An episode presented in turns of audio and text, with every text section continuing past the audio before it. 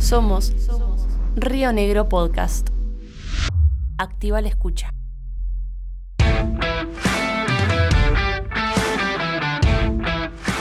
En los próximos minutos te voy a contar sobre un objeto que tiene mucha historia, que está en el centro de la ciudad y que pocos conocen. Mi nombre es Rosana Rins y este capítulo se llama La primera canilla pública de Neuquén. Esto es Corresponsal de la Historia. Viajamos al pasado con preguntas del presente.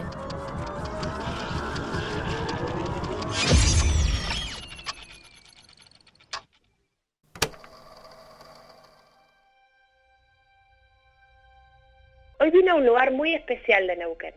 Para muchos y muchas pasa desapercibido, para otros y otras es un pedacito de historia. De cerca se ve un pequeño cilindro de cemento acodado al pie de un viejo árbol. Está ubicado en una de las esquinas céntricas de la ciudad de Neuquén, por la que pasan a diario miles de neuquinos y neuquinas. De hecho, muchas y muchos deben pensar que es una antigua construcción que nadie retiró, pero en realidad estoy frente a una parte del patrimonio histórico de Neuquén Capital. ¿De qué hablo? De la primera canilla pública que tuvo esta ciudad. Sí, como escuchar.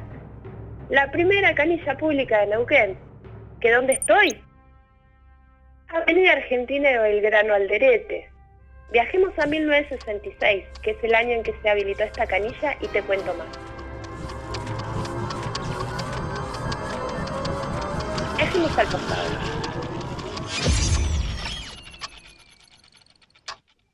Hasta este momento, 1966, los pobladores se abastecían con los aguateros o acarreaban en carros y toneles agua sacada de los ríos Limay y Neuquén hasta sus casas. El 18 de agosto de 1966, el gobernador Rodolfo Rosauer firmó un decreto que cambiaría la vida de muchos y muchas.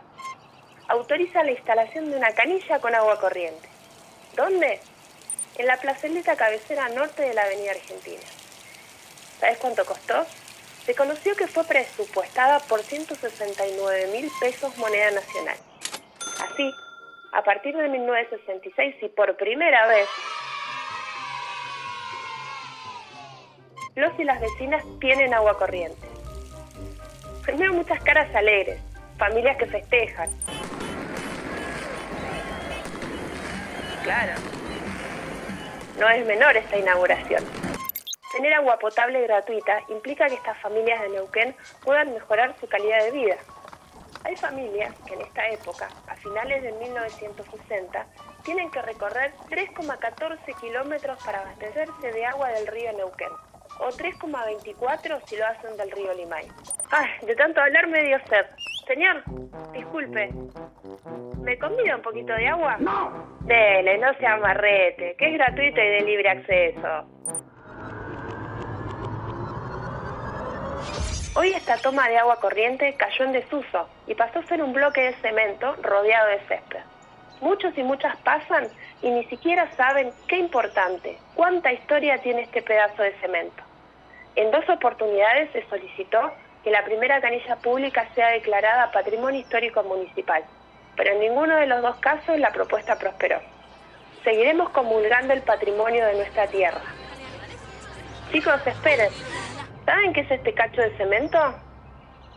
¿No saben cuánta historia contiene? ¿Van para allá? Vamos juntos y les cuento. Bueno, me voy a difundir nuestra historia.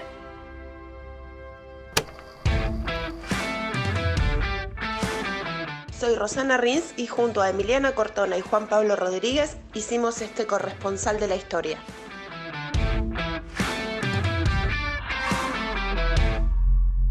Recién escuchaste un podcast de Río Negro Radio. RN Podcast está auspiciado por Tara Borelli Mercedes-Benz, concesionario oficial de la Patagonia.